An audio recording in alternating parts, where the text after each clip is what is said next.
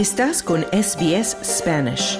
Encuentra más historias fascinantes en sbs.com.au barra Spanish. Las autoridades de México investigan el hallazgo de un grupo de 726 migrantes dentro de una bodega en el centro del país. Se trata de una de las cifras más altas que se tengan registradas. Entre los migrantes están 75 menores de edad no acompañados y 108 mujeres. El Instituto Nacional de Migración dijo en un comunicado que el grupo fue detectado en el municipio Guaxomulco en el estado Tlaxcala y fue trasladado a un auditorio local para realizar el proceso administrativo correspondiente sin dar más detalles. En el lugar encontraron personas originarias de Guatemala, Honduras, El Salvador, Nicaragua y Ecuador. Así confirmó el secretario de Seguridad Ciudadana de Tlaxcala, Alberto Martín Perea. Un reporte a la línea 089 de denuncia anónima alertó sobre el ingreso de dos tractocamiones a una bodega abandonada, ubicada en la avenida San Antonio, esquina con calle 2 de noviembre. Después, el servicio de emergencia 911 recibió un reporte que señalaba el mismo sitio, donde ingresaban personas a bordo de vehículos según los expertos, el hallazgo de 726 migrantes en una bodega de Tlaxcala representa una cifra inédita en el rescate de personas con una situación irregular en el país y al mismo tiempo ejemplifica el constante aumento de los flujos migratorios que atraviesan México y por lo cual Estados Unidos ha endurecido una vez más sus políticas en la materia. El Instituto Nacional de Migración y miembros de los servicios de salud de Tlaxcala informaron que algunos de los migrantes que habían sido atendidos por deshidratación y crisis nerviosa ya se encontraban estables y no necesitaron atención hospitalaria. Cabe señalar que de las personas rescatadas se identificaron 75 menores de edad no acompañados, además de una mujer con ocho meses de embarazo. Un día antes del hallazgo de los extranjeros en Tlaxcala, la Guardia Nacional y el Instituto Nacional de Migración aseguraron a 183 migrantes que viajaban de forma irregular en un autobús de pasajeros en Veracruz, donde sus autoridades aseguraron el año pasado más de 15 mil personas.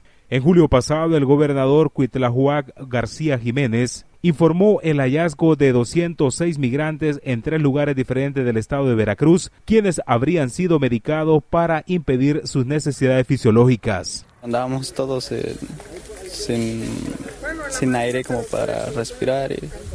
Empezaron a salir a desmayar ahí las gentes que estaban ahí, los niños, pero gracias a Dios logramos a salir. Y en mi parte yo luché a sacar varios niños arriba del tráiler. México vive una nueva ola migratoria. Han suspendido trenes de carga por la presencia de miles de migrantes en los carros y en las vías, manifestaciones en las fronteras, campamentos en el río Bravo en el límite con Estados Unidos y choques con autoridades mexicanas y estadounidenses. Las bajas temperaturas que se registran actualmente en México no han frenado la llegada de migrantes a la frontera, ya que continúan arribando con la intención de cruzar a Estados Unidos. A los extranjeros les ha tocado sortear el frío de hasta 1 o 3 grados centígrados por las noches, así como vientos y algunos frentes fríos que se han presentado en la región. El cambio del clima, imagínense, vinimos de un país tropical, es por el cambio de, de, la temperatura, nosotros nos enfermamos muchísimo. El sueño de llegar a Estados Unidos cada vez tiene un costo más elevado para los migrantes y sus familias. En su tránsito por México, los extranjeros no solo se ven obligados a pagar hasta 8 mil dólares a un coyote o pollero, como llaman al traficante de personas, con la esperanza de que los cruce por la línea fronteriza. Ahora es más frecuente que ellos y su familia desembolsen miles de dólares más a bandas del crimen organizado, las cuales han optado por ampliar sus giros al secuestro, un negocio que les dota de ganancias millonarias. Supuestamente la policía paró el ómnibus en que íbamos 32 cubanos y 33 nicaragüenses. Viraron la guagua para atrás y nos llevaron para un desierto. Y allí estuvimos 26 días. ¿En el desierto? En el desierto, arriba del ómnibus.